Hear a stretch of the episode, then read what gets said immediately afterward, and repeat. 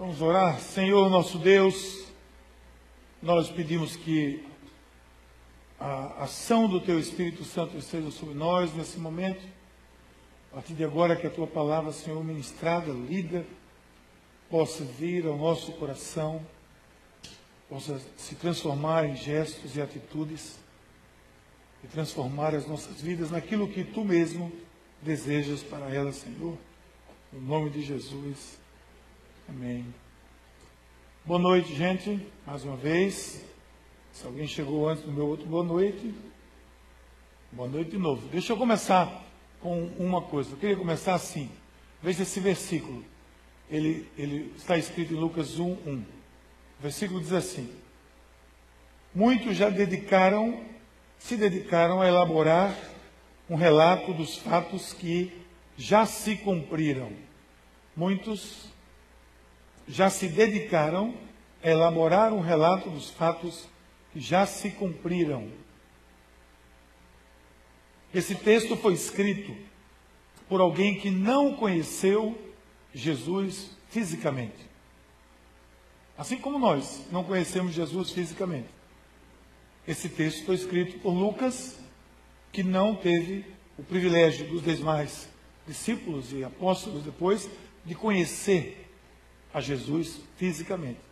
Mas escreveu o livro de Atos e o livro Evangelho de Lucas, que se constituem juntos quase 30% do Novo Testamento e são considerados como obra-prima do Novo Testamento. Mas veja o que ele diz: dos fatos que entre nós, entre nós, desculpa, se cumpriram. Ora, se esses fatos se cumpriram, significa que havia uma expectativa sobre eles, certo? Se eles se cumpriram, alguém estava na expectativa que eles se cumprissem. O Evangelho é a narrativa da, do nascimento, da paixão, da morte e a ressurreição de Jesus Cristo. Tudo isso era uma expectativa a ser cumprida. Então, muitas pessoas viveram nessa esperança. Muitas, quando eu digo, são milhões de pessoas que viveram séculos de de tempo, de anos e séculos e décadas, na expectativa que isso acontecesse, que esses fatos se cumprissem. Pois bem, isso, o nome disso é esperança. É isso que é esperança. É a expectativa de que algo vai acontecer, de que alguma coisa vai acontecer. E esse é o cerne o núcleo da fé cristã. A esperança é a essência da fé cristã. O núcleo do seu discurso, na sua essência, na sua prática, é esperança. Então, enquanto a gente está refletindo aqui sobre a vinda de Cristo, sobre o nascimento de Jesus, nesse período de advento até o Natal, nós estamos refletindo sobre esperança. Por isso que o nome dessa série é Tenha Esperança. Não desista, tenha esperança. Porque quantos e quantos nunca desistiram até a vinda de Cristo? Quantos e quantos morreram, viveram, nasceram e morreram na expectativa e na esperança de que o Messias chegaria? Milhões, séculos. Isso de fato aconteceu. Ele veio. E quando ele veio, ele enxertou profundamente no nosso coração essa virtude chamada esperança. Foi quando ele veio, foi quando Jesus nasceu, lá naquela manjedoura, lá naquele, naquele estábulo em Belém, há mais de dois mil anos atrás, que ele enxertou, que ele imprimiu, como que numa tatuagem nas nossas almas, no nosso espírito, a esperança. Veja quando Paulo escreve aos, aos Coríntios, na primeira carta aos Coríntios, tão conhecida, 1 Coríntios 13, lá no versículo 13 ele diz algo muito importante. Ele diz três coisas que vão permanecer: a fé, a esperança e o amor. Lógico que ele dá a maior ênfase no amor, está falando sobre dons, ele está dizendo que os dons são importantes, mas o amor é mais importante do que os dons. Porque sem amor não dá para ter dom. Mas das três coisas que ele diz que vão permanecer, A esperança é uma delas. Agora, pois, permaneçam a fé, a esperança, o amor. Mas o deles é o amor. 1 Coríntios 3, 3, 13, 13. Então, esperança na nossa vida é o núcleo da nossa vida, é a essência da nossa vida. Eu, eu durmo na, na esperança de que eu vou acordar. Não sei você, mas eu, eu durmo na esperança que eu vou acordar. E eu acordo na esperança que eu vou dormir mais tarde. A esperança está impregnada na nossa vida, no nosso dia a dia. O estudante tem esperança de tirar uma boa nota, né? Ainda que ele não tenha estudado, ele tem esperança. Ele fica naquela expectativa. Será que eu terei uma boa nota? Eu não, filho. Você não estudou, não vai tirar nunca. Mas ele fica na esperança que, que tenha um milagre, sei lá, caia do céu uma nota e imprima lá naquele boletim lá uma nota. Ou seja, nós somos, é, podemos até dizer que somos cavaleiros e amazonas da esperança. Somos pessoas onde a esperança nos acompanha constantemente. Talvez você nem, nem se permita é, pensar, mas você é uma pessoa que vive a cada momento na esperança do momento seguinte.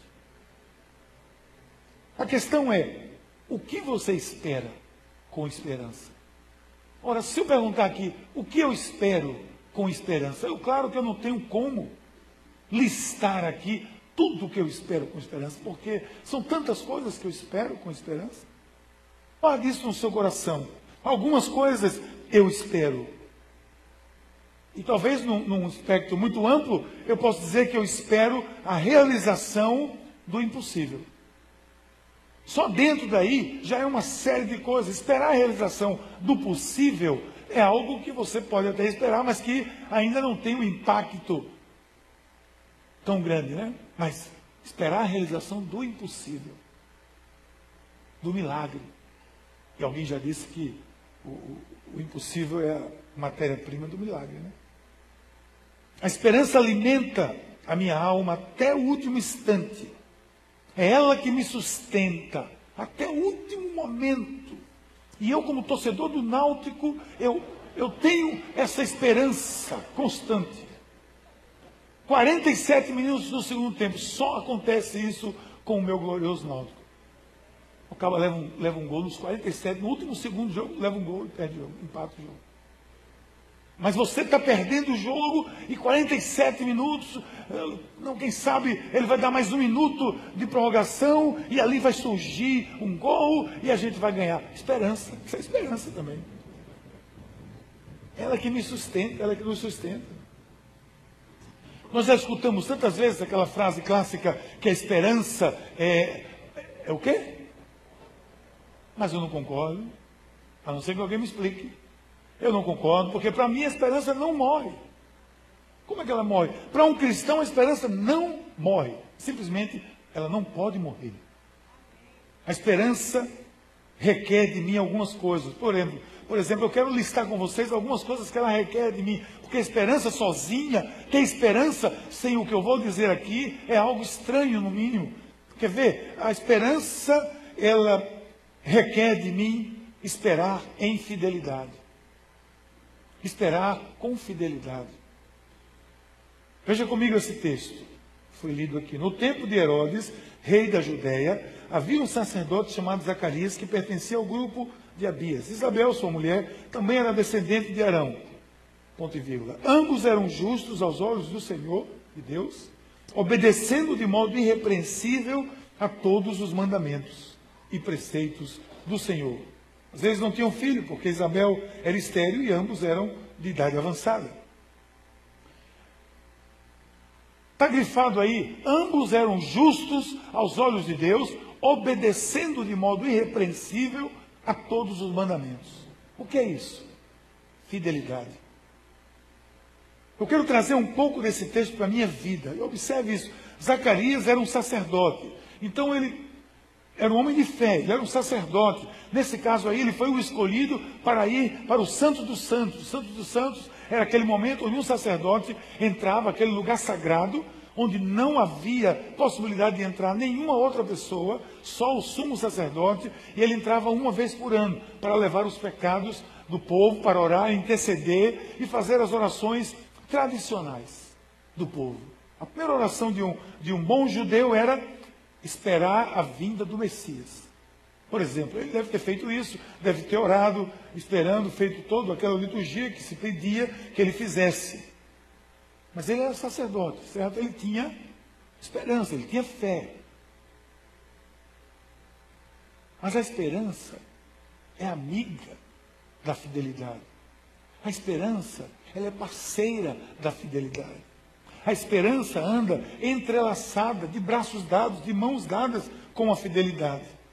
Amigas inseparáveis. Daí Zacarias entra no Santo dos Santos. Eu imagino que, pelo menos se fosse eu que tivesse essa oportunidade, eu faria algo mais do que aquela liturgia proposta. Porque nós estamos lidando aqui com uma situação que não é todo dia que você entrava na presença do Senhor. Entrar na presença do Senhor significa entrar no Santos dos Santos. É o sacerdote que ia lá. E eu estava lá, no altar, no Santos dos Santos, a presença do Senhor. Cada um de nós tem as suas orações, seus desejos, sua, sua busca. E eu acho que Zacarias, nesse momento, deve ter dito a sua oraçãozinha pessoal.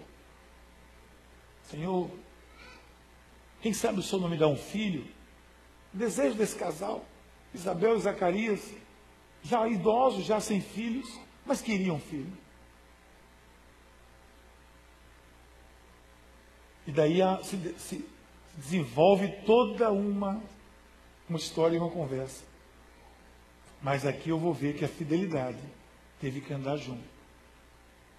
Fidelidade, eu, eu entendo que essa junção, quando eu olho para a minha vida e vejo tantas ocasiões em que eu encontrei essas duas juntas, de mãos dadas, como amigas inseparáveis, fidelidade, esperança e fidelidade. Esperança engatilhada com fidelidade. Quando nós procurávamos um local nessa região para começar essa igreja, eu estava cheio de esperança, junto com Valério e um pequeno grupo, cheio de esperança de implantar aqui uma igreja. Procuramos em tantos locais. Até que chegamos aqui um dia. Vocês conhecem parte dessa história. Mas existe, existia esperança, mas em nós tinha que haver fidelidade. E fidelidade começa a ser fi, sendo fiel à sua palavra. Aquilo que ele diz, eu não posso ser fiel a outra coisa, sou fiel o quê? A Deus. E quem é a expressão de Deus? É a palavra de Deus. É o que ele diz, é a vontade dele. Eu não posso ser fiel ou ter fidelidade a nada que não seja expressamente dito, colocado na palavra de Deus. E aí nós nos juntamos aqui a certa altura, nesse mesmo lugar aqui, onde tinha um lugar de dançar aqui, mais aqui assim. Nós nos reunimos aqui e Deus nos deu uma palavra através de Celina, que abriu o Salmo 137, e a palavra do Senhor dizia: Nos jardins da Babilônia, ali nos assentamos e choramos, etc, etc. Esse lugar se chamava Babilônia. Esse lugar é um lugar de, de, de, de perdição, é o lugar da antítese de Deus, do oposto de Deus. E Deus nos junta aqui e diz: ali nos assentávamos no jardim da Babilônia. Ora, a gente tinha que ser fiel. A gente tinha esperança, mas nós tínhamos que ser fiel à sua palavra. E quando alguém me chama e diz, você não vai entrar nessa, não, eu digo, claro que eu vou. O Senhor mostrou para nós que nós tínhamos que entrar. Eu tenho que ser fiel. Eu estou cheio de esperança. Mas o Senhor confirmou na sua palavra. Então eu vou atrás da palavra dele. Você me desculpe, fica aí. Se quiser vir, venha. Fidelidade precisa andar atrelado com a esperança. Fidelidade no compromisso. Você tem esperança, eu estou cheio de esperança. E qual é o seu compromisso para que isso aconteça? o seu esforço, a sua colaboração, a sua dedicação. Eu vi aqui naquela época um grupo de pessoas dedicadas, trabalhando, é, é, gastando do seu tempo, do seu esforço, do seu recurso, do seu dinheiro, das suas habilidades para fazer acontecer a obra de Deus. Isso precisa existir compromisso. Então, eu tenho esperança, mas eu tenho que ter compromisso. A esperança anda atrelada com a fidelidade e anda atrelada com o compromisso. O compromisso faz parte da fidelidade. Inicialmente, como eu disse, a sua palavra. Eu tenho compromisso com, com a, a, a minha, o, meu, o meu colocar diante de Deus a minha vida, os, as minhas, os meus dons, as minhas, as minhas capacidades, os meus recursos, o meu dinheiro, o meu dízimo, a minha contribuição. É compromisso, eu tenho muita esperança, sou muito esperançoso, mas o Senhor diz algumas coisas, eu tenho um compromisso com o que Ele diz, Quando nós ensinamos aqui no livro de Malaquias sobre dízimos e ofertas, dízimos especialmente, quando falamos aqui uma série recentemente, ano passado, sobre é, aliança com Deus que fizemos, nós ministramos sobre a razão pela qual aquilo acontecia. Porque as pessoas eram falsas. Elas diziam que tinham compromisso com Deus, que tinham esperança em Deus, que criam em Deus, mas na prática elas não faziam nada daquilo que elas diziam. Elas levavam um bezerro doente para ser oferecido, enquanto Deus pedia um, um bezerro, ou um sacrifício, ou uma oferta como primícia, algo imaculado. O pessoal levava o seu bezerro doente e dizia assim: Está aqui a minha oferta de gratidão. Hipócritas. Era isso que, por isso que o texto diz de, de, de Malaquias: vocês estão roubando ao Senhor, porque estão ofertando algo que não presta, que é o resto, que não vale nada. E o Senhor não se agrada de restos. Assim é o meu compromisso com Deus. Eu estou, o que é que eu estou ofertando a Deus? Aquilo que não me vale nada, aquilo que não me pede nada, aquilo que não me, não me sacrifica de nada. Eu tenho dito e vou repetir aqui, sinceramente eu não consigo entender. Para mim não há ganho sem sacrifício. Não há ganho sem sacrifício. O sacrifício, o ganho é com sacrifício. No final do mês você recebe seu salário e você sacrificou-se para isso. Essa é a prática. Você trabalhou para isso. Olhando para a minha vida pessoal, eu vejo desde jovem um, um, desejo que eu sempre tive de ver uma igreja viva, vibrante, comprometida, mas eu procurei assumir uma postura de fidelidade ao Senhor. E a minha história com Deus é um esforço imenso. Eu sei que isso não é fácil, não foi para mim, não é para mim, não é para ninguém. De fidelidade com Deus. Eu tenho, sempre tive e tenho esperança. Tenho expectativas, esperança naquilo que eu não estou vendo ainda, mas que eu sei que pode se realizar. Mas isso requereu de mim, requer de mim compromisso. Desde o começo, compromisso.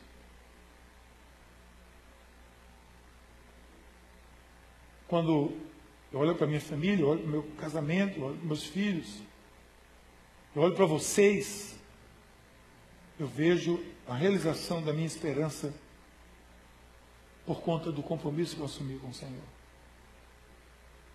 Queridos, deixa eu dizer alguma coisa a você aqui, muito importante. Eu quero perguntar a você, o que é que você espera em esperança? Me desculpe dizer, não se ofenda com isso, mas se sua esperança não estiver esperando com fidelidade, será pura perda de tempo. É perda de tempo. Deus é fiel. Mas a pergunta sempre é: somos nós fiéis? Seja fiel, tenha esperança com fidelidade.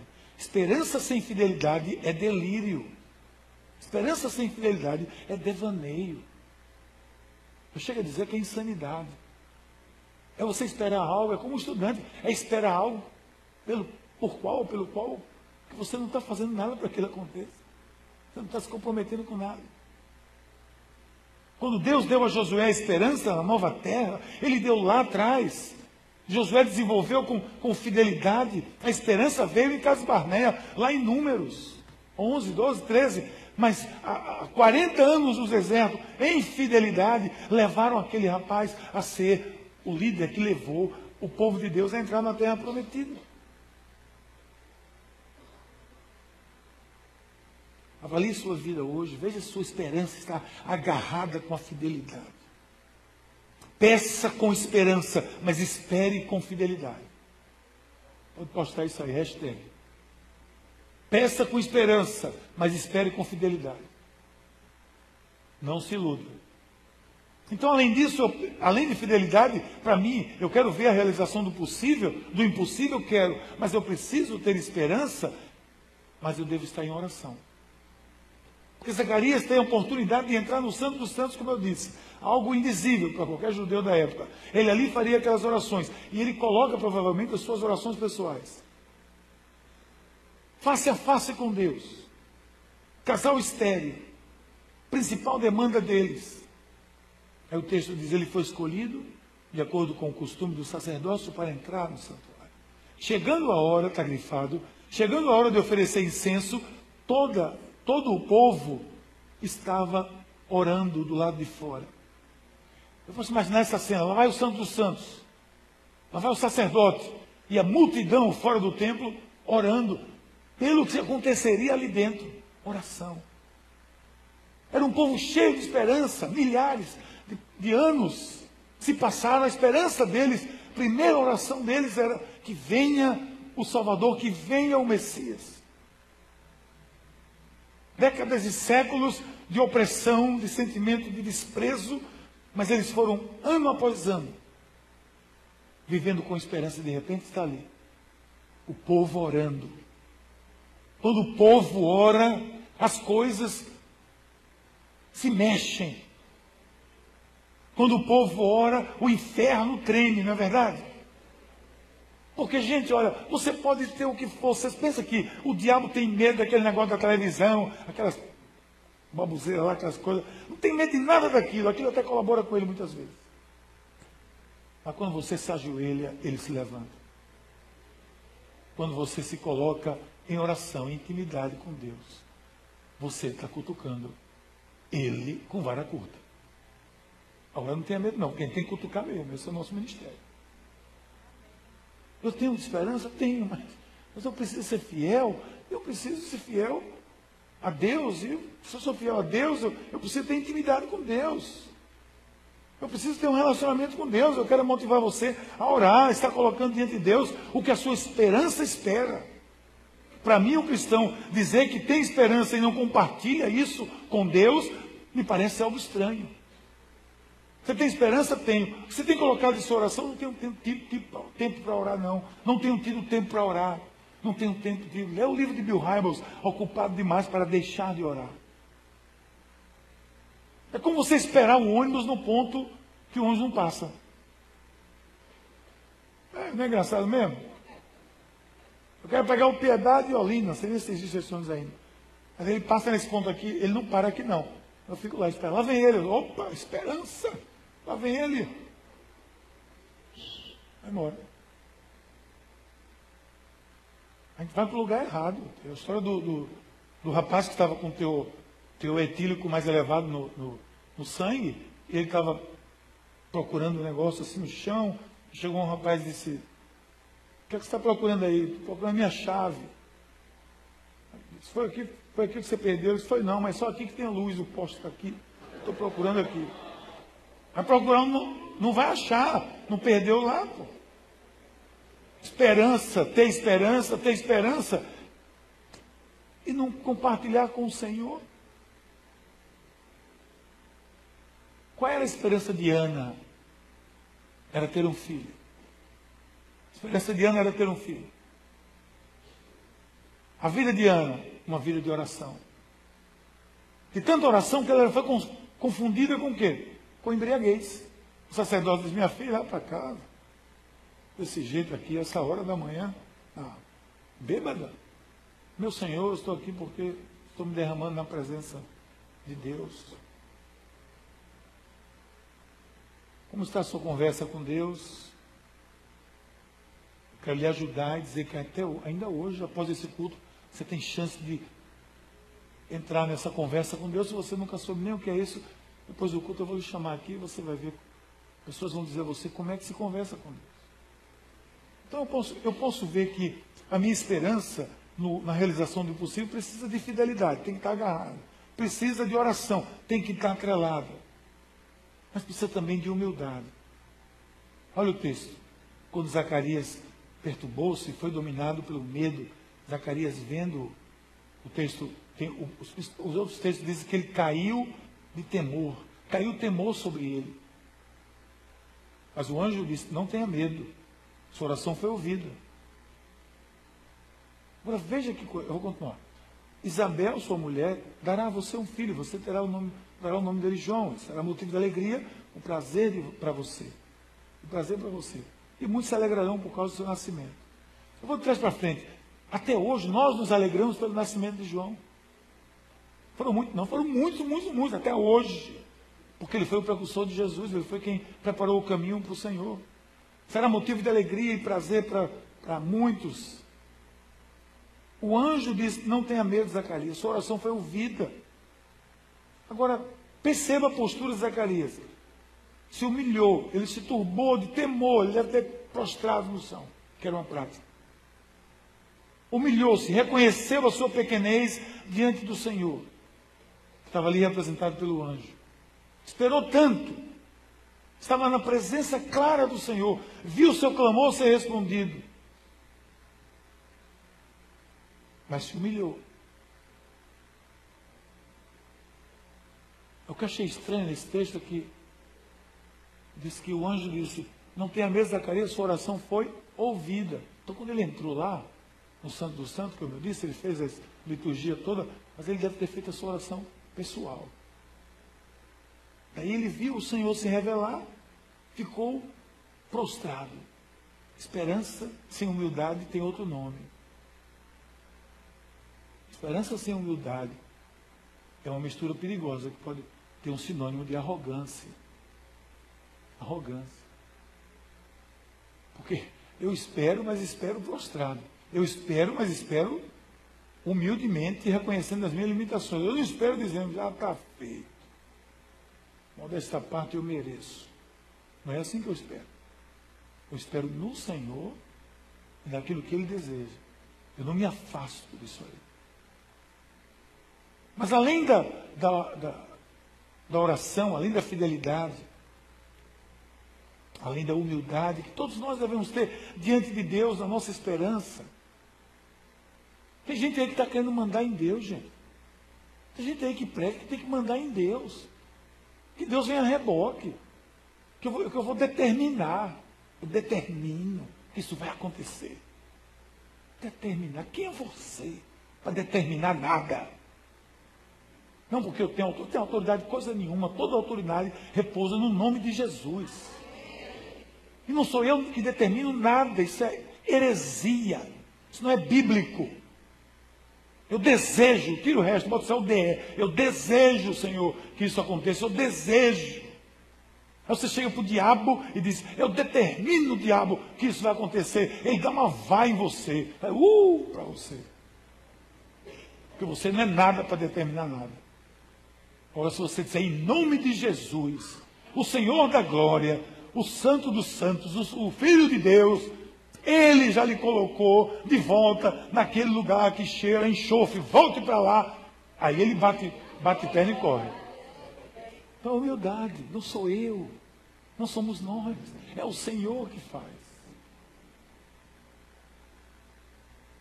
Eu também entendo que nessa sequência, para ver o impossível, além da fidelidade, além da da oração, além da humildade, eu espero crendo na promessa. Tenho que crer na promessa. Significa o que? Fé. E o que é fé? Segundo o apóstolo Paulo, a certeza das coisas que não se vê. Olha o texto. Por será grande aos olhos do Senhor. Ele nunca tomará vinho, nem bebida fermentada, será cheio do Espírito Santo desde antes do seu nascimento fará retornar muitos dentre o povo de Israel ao Senhor. Que coisa linda! O Deus, o seu Deus, irá diante do Senhor no espírito e no poder de Elias, para fazer voltar o coração dos pais a seus filhos e os desobedientes à sabedoria do justo. Ele completa, para deixar um povo preparado para o Senhor. Olha a promessa. Quem será esse homem? Ele vai preparar o caminho do Senhor, para deixar um povo preparado para o Senhor. O próprio João Batista entendeu isso. Quando perguntaram a ele, você é o Messias? Ele disse, não, não sou. É uma tentação para ele, né? Deve ter sido uma tentação grande. Né? Você é o Messias, no meio daquilo tudo. Ele, você acredita que eu sou? Eu disse, eu sou mesmo. Não, não sou. Não sou. Mas ele veio preparar o caminho. E eu preciso crer nessa promessa porque Zacarias foi punido, de certa forma, porque duvidou dessa promessa. Eu não me afasto da promessa. É ela que me mantém no rumo, que me mantém ou mantém os meus passos firmes. Veja o primeiro exemplo de Israel. A promessa está diante deles. Eles sempre estão lembrando isso. Era a promessa que os mantinha firmes na jornada. Não são duas décadas, uma década, três décadas, são séculos e séculos e séculos. São milhares de anos firmes numa promessa. O Salvador virá geração após geração. O, o meu pai, o pai dizia para o filho, o filho dizia para o neto, o neto dizia para os bisnetos. E o bisneto ia duvidar e dizer, mas já vem, já vem sendo dito até desde o meu tataravô. Mas é assim que vai ser. E mantiveram a chama acesa na promessa, crendo na promessa. Nós somos muito frágeis. Às vezes, no primeiro tropeço, na primeira dificuldade, nós desistimos da promessa. Você deve ter experimentado, talvez, na sua vida alguma coisa desse tipo que você recebeu uma promessa, entendeu que era de Deus, e você viu que estava aqui naquele dia cheio de emoção, e saiu daqui animado, mas chegou ali, já, já não aconteceu aquilo como você queria, já não aconteceu o segundo passo como você queria, não aconteceu o terceiro como você queria, porque o Senhor tem outro caminho para mostrar a mesma coisa a você, vai mostrar de outra forma, e quantas vezes você já desistiu? Já desistiu. Ah, isso não era nada não, isso era bobagem. Uma vez eu, eu ainda recém-convertido. Aí foi um pastor na igreja lá que eu estava, ele orou pelas pessoas, eu fui lá, né? Oração a gente quer. Eu fui lá, vai orar pelas pessoas. Você já, já aceitou Jesus? Já, já. Tudo saiu, já fiz, já aceitei Jesus. Estava quase no Jovem Rio, já fiz tudo aí já. Por olhe por mim, eu quero mais do Senhor. Ele orou por mim, daqui a pouco, quando acabou, ele disse, olha, Deus me disse uma coisa. Ele me disse que você vai ser um evangelista, que você vai levar muitas pessoas a Cristo. Então se prepare para isso. Eu não sei o nome desse pastor, não sei de onde ele veio, nem me lembro de onde ele veio. Estava lá na igreja visitando o dia que eu fui, eu ia para lá. Mas eu me firmei isso como promessa para mim. Disse a promessa. Eu creio que é promessa e, e, e eu tenho que perseguir essa promessa. Então, tudo que eu fiz naquela minha caminhada, eu vou me lembrando da promessa. Mas o Senhor disse aquilo. Eu me agarro na promessa, não me afasto dela. Ela é que mantém os meus passos firmes.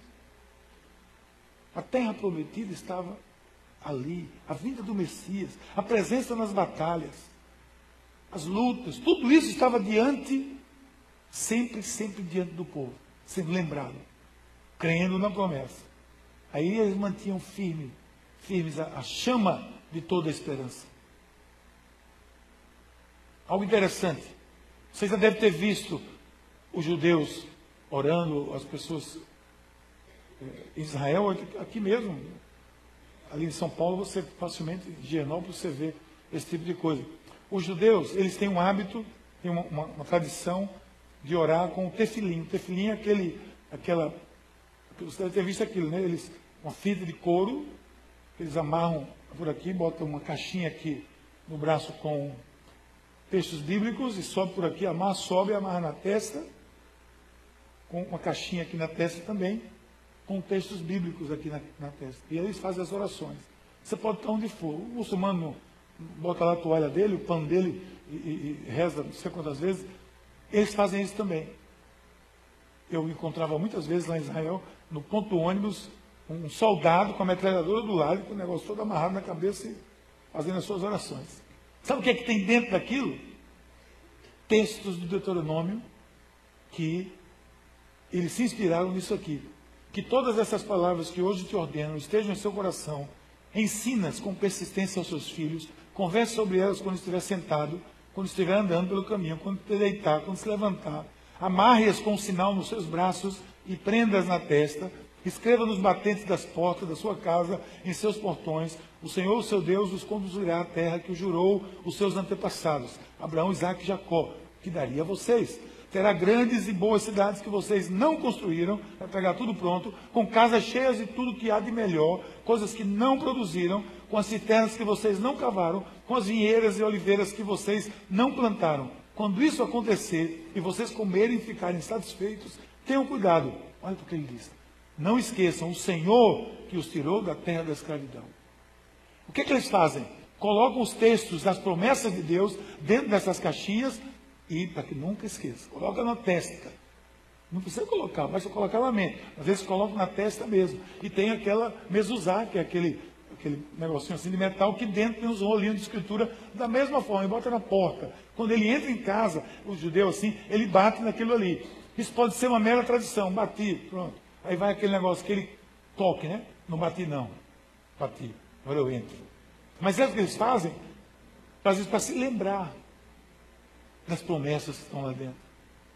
Toda vez que passar na, no, na sua porta, toque naquilo ali para lembrar das promessas do Senhor que estão escritas lá dentro. Eles sabem quais são. Esperança envolve fé, envolve essa expectativa das coisas que vão acontecer, a promessa, a certeza das coisas que, além ainda nós não, temos visto, apesar de não termos visto, nós esperamos que elas aconteçam no Senhor. Então, eu entendendo isso, entendendo isso, eu posso dizer também que eu assisto a realização daquilo que eu espero. Eu assisto a realização do que eu esperava. Porque o texto diz: ao se completar o tempo de Isabel dar a luz, ela teve um filho. Seus vizinhos, seus parentes ouviram falar da grande misericórdia, porque ela é estéreo. Era idosa, não podia ter filho. Teve filho. Os vizinhos espalhou a notícia. Havia alegria. E outros se alegravam com ela. Mas na frente diz imediatamente a boca da caliça, que estava fechada, se abriu, sua língua soltou e ele começou a falar louvando a Deus. Esse é o sinal de toda, o final, aliás, de toda esperança. Assistir à realização da promessa.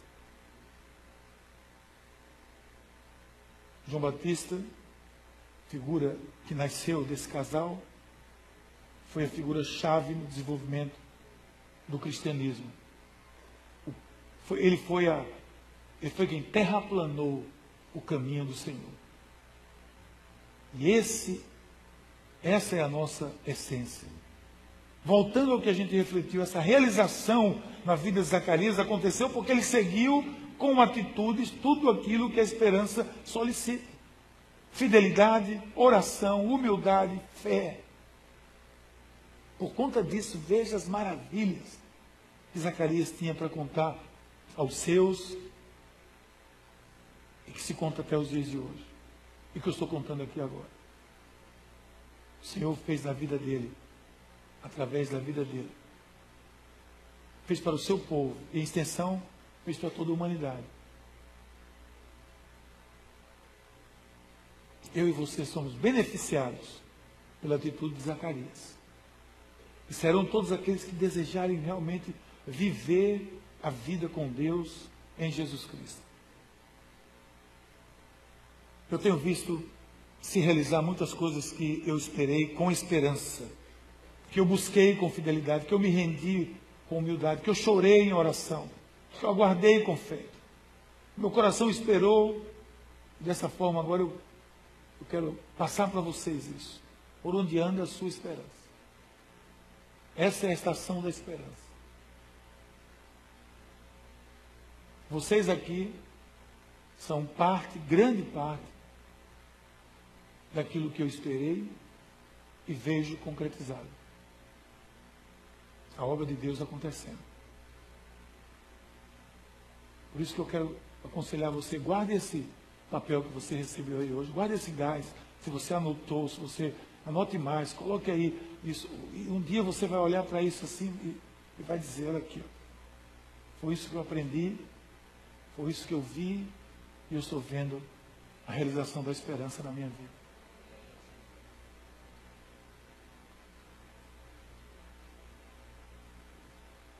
Eu acho que a gente agora podia orar poder colocar diante de Deus a nossa esperança.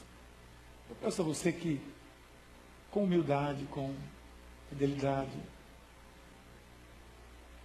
com oração, crendo na promessa, que é a promessa de Jesus, que Ele veio, que agora nós esperamos a sua vinda,